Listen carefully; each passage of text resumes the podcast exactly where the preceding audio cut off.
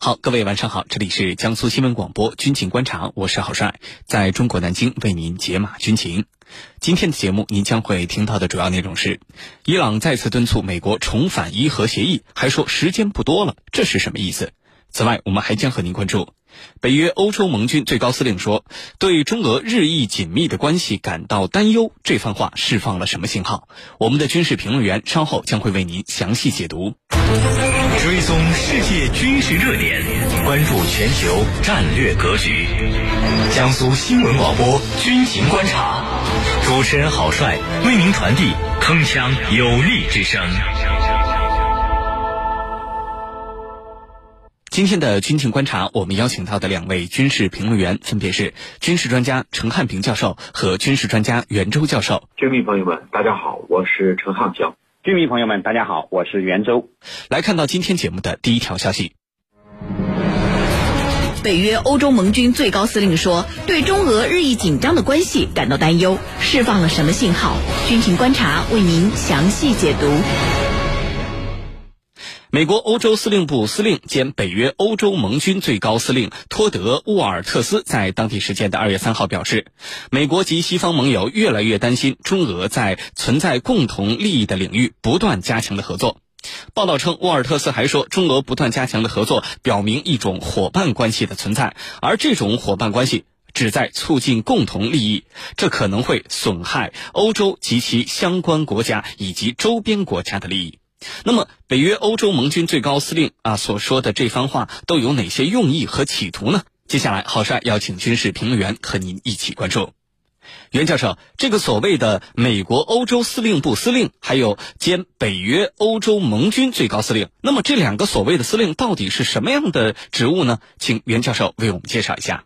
好的，美国欧洲司令部呢是美国九大联合作战司令部之一。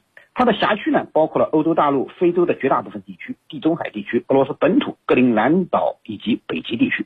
冷战时期呢，呃，美国的欧洲司令部啊，是美国控制欧洲和苏联进行军事对抗的重要工具。而冷战结束之后呢，欧洲司令部实际上依旧是美国奉行全球霸权战略、勘制欧洲大陆、遏制围堵俄罗斯的一个重要的指挥部。那么，欧洲司令部的司令呢？呃，实际上就相当于美国欧洲战区的司令，呃，一般而言呢，是由一名四星上将来担任。现任美国欧洲司令部的司令叫做托德·沃尔特斯，那么他是美国空军的四星上将。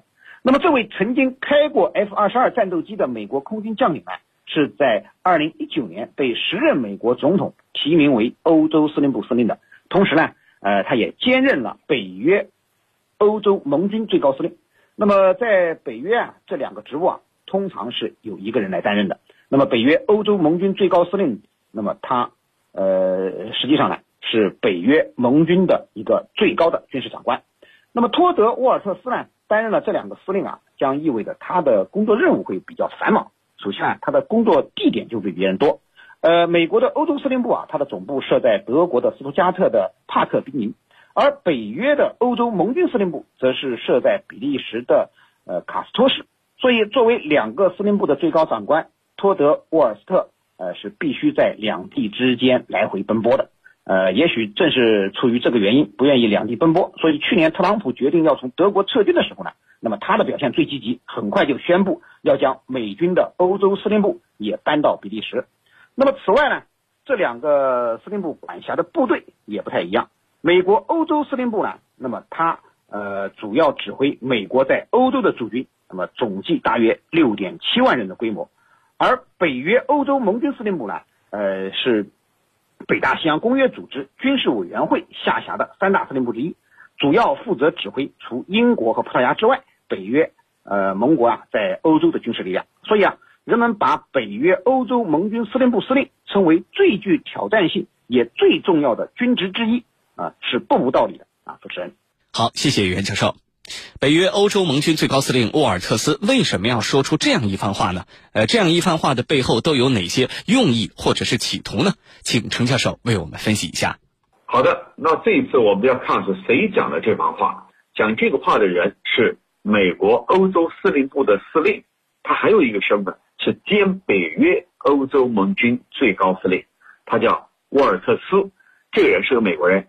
很显然是个美国人，他为什么要说要这个警惕中俄这个走得更近，警惕中俄两国他们之间的关系日益密切，而且认为他们之间的日益密切就有可能损害我欧洲的利益。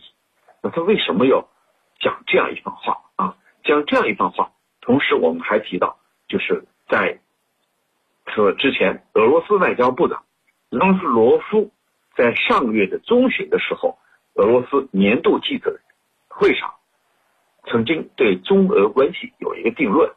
当时他是怎么说的呢？他是俄中协作永无止境。那么也就是说，俄中之间的。战略协作是没有休止符的，要一直进行下去，永无止境嘛。那么这番话也刺激了这些美欧些西方国家，在他们看来，你中俄最好是各自为战啊！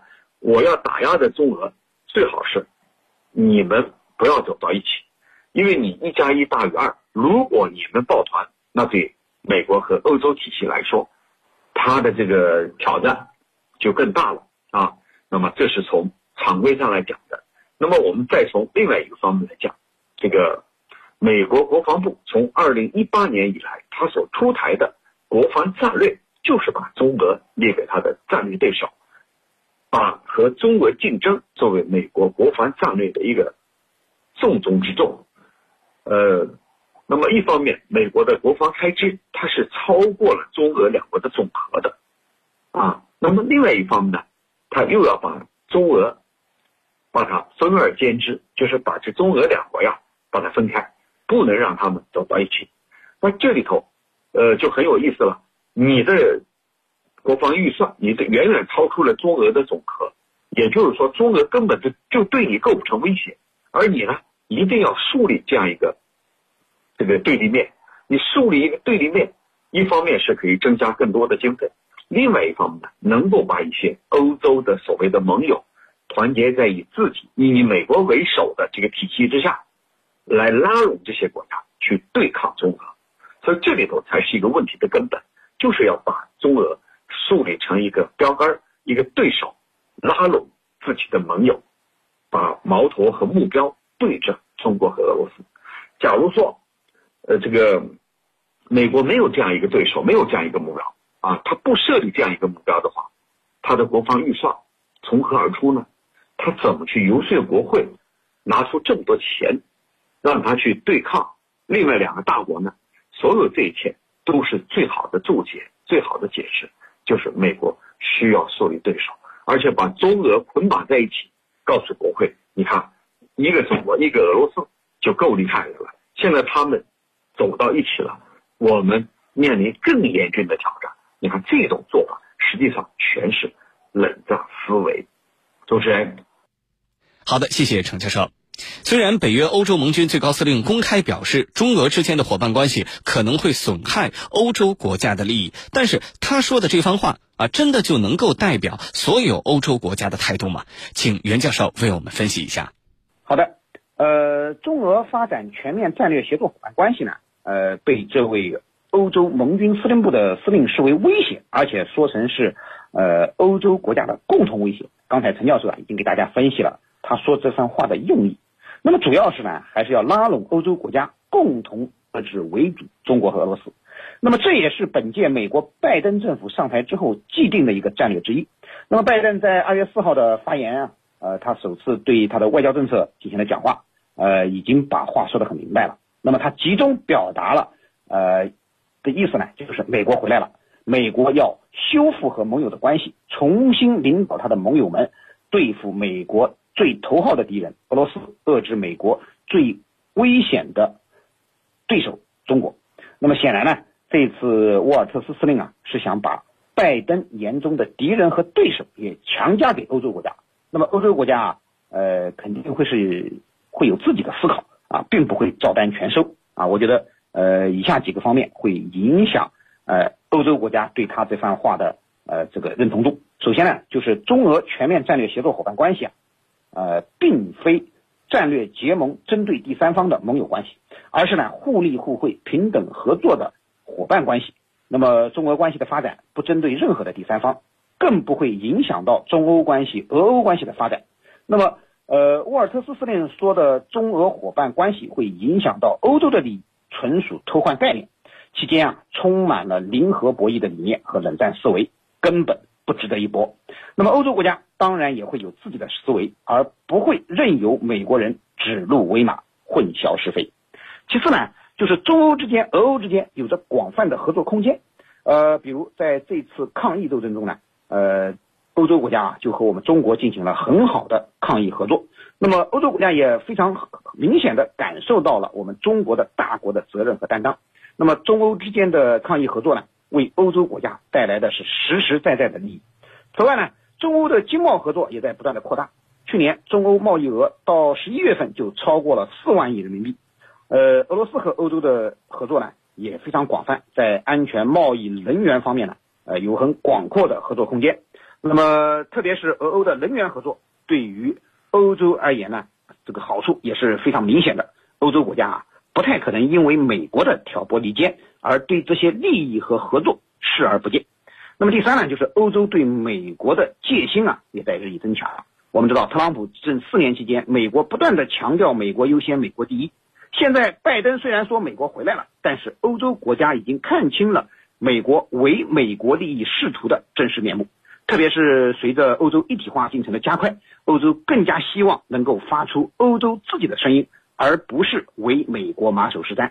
那么在这方面呢，中国和俄罗斯的多边主义的立场和欧洲可以说是不谋而合的。反对单边主义、孤立主义，坚持多边主义，推动全球化，已经是欧洲和中俄之间的呃共同利益所在。那么也是全人类的利益所在。那么这是美国人无论如何都无法否定的事实。那么也是欧洲人非常清楚的一个事实啊！主持人，好的，谢谢袁教授。日前，中国国务委员兼外交部长王毅同俄罗斯外交部长拉夫罗夫通电话，双方对中俄关系给予高度评价，表示中俄两国拥有非常紧密的战略关系，中俄协作永无止境。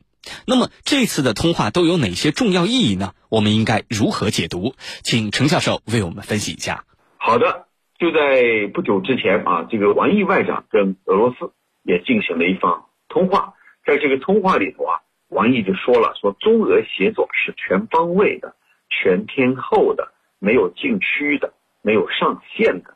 那这样一个概括呀，呃，和俄罗斯拉夫罗夫这个在。去年十二月的这个讲话是如出一辙的。呃，刚才我们已经分析了，拉夫罗夫当时说了嘛，俄中协作永无止境啊，这是一个双方一拍即合。那么这些年来，随着西方把矛头对准了中国和俄罗斯，这就让中国和俄罗斯意识到了我们面临着相同的威胁。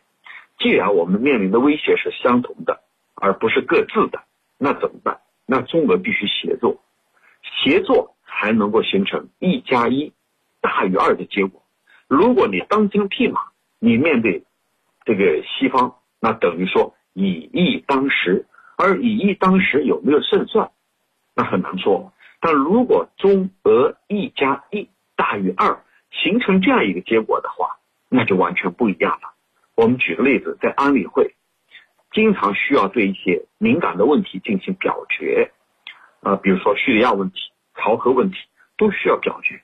如果说没有中俄两国的话，那么美国会经常裹挟联合国，采取一些非常不公的这些，呃，推出很不公平的决议。咱们还记得当年抗美援朝时期，那就是因为美国裹挟了联合国，啊，动用了所谓的联合国军。啊，组成了十几个国家的军队，到南朝鲜和我们开战，这都是因为他们裹挟了这个联合国。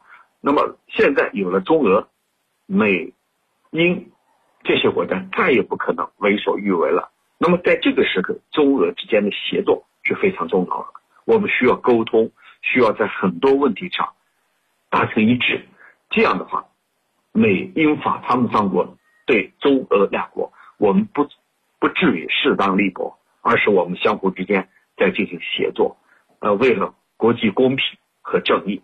因为在美国等国家看来，所有的都是他在说啊，他认为这没有公平，国际社会就认为没有公平。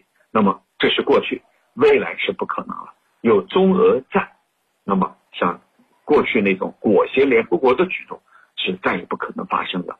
那么在这种情况下，中俄一定要保持一种协作，而这种协作它是没有止境的，在很多问题上，那么都需要双方啊进行沟通，而且是共同关心的问题进行深入的沟通，达成一个共识。这对维护国际社会的公平正义、维护世界的和平是非常有重要意义的。主持人。好，感谢我们两位评论员的精彩解读。江苏新闻广播军情观察，稍事休息，我们马上回来。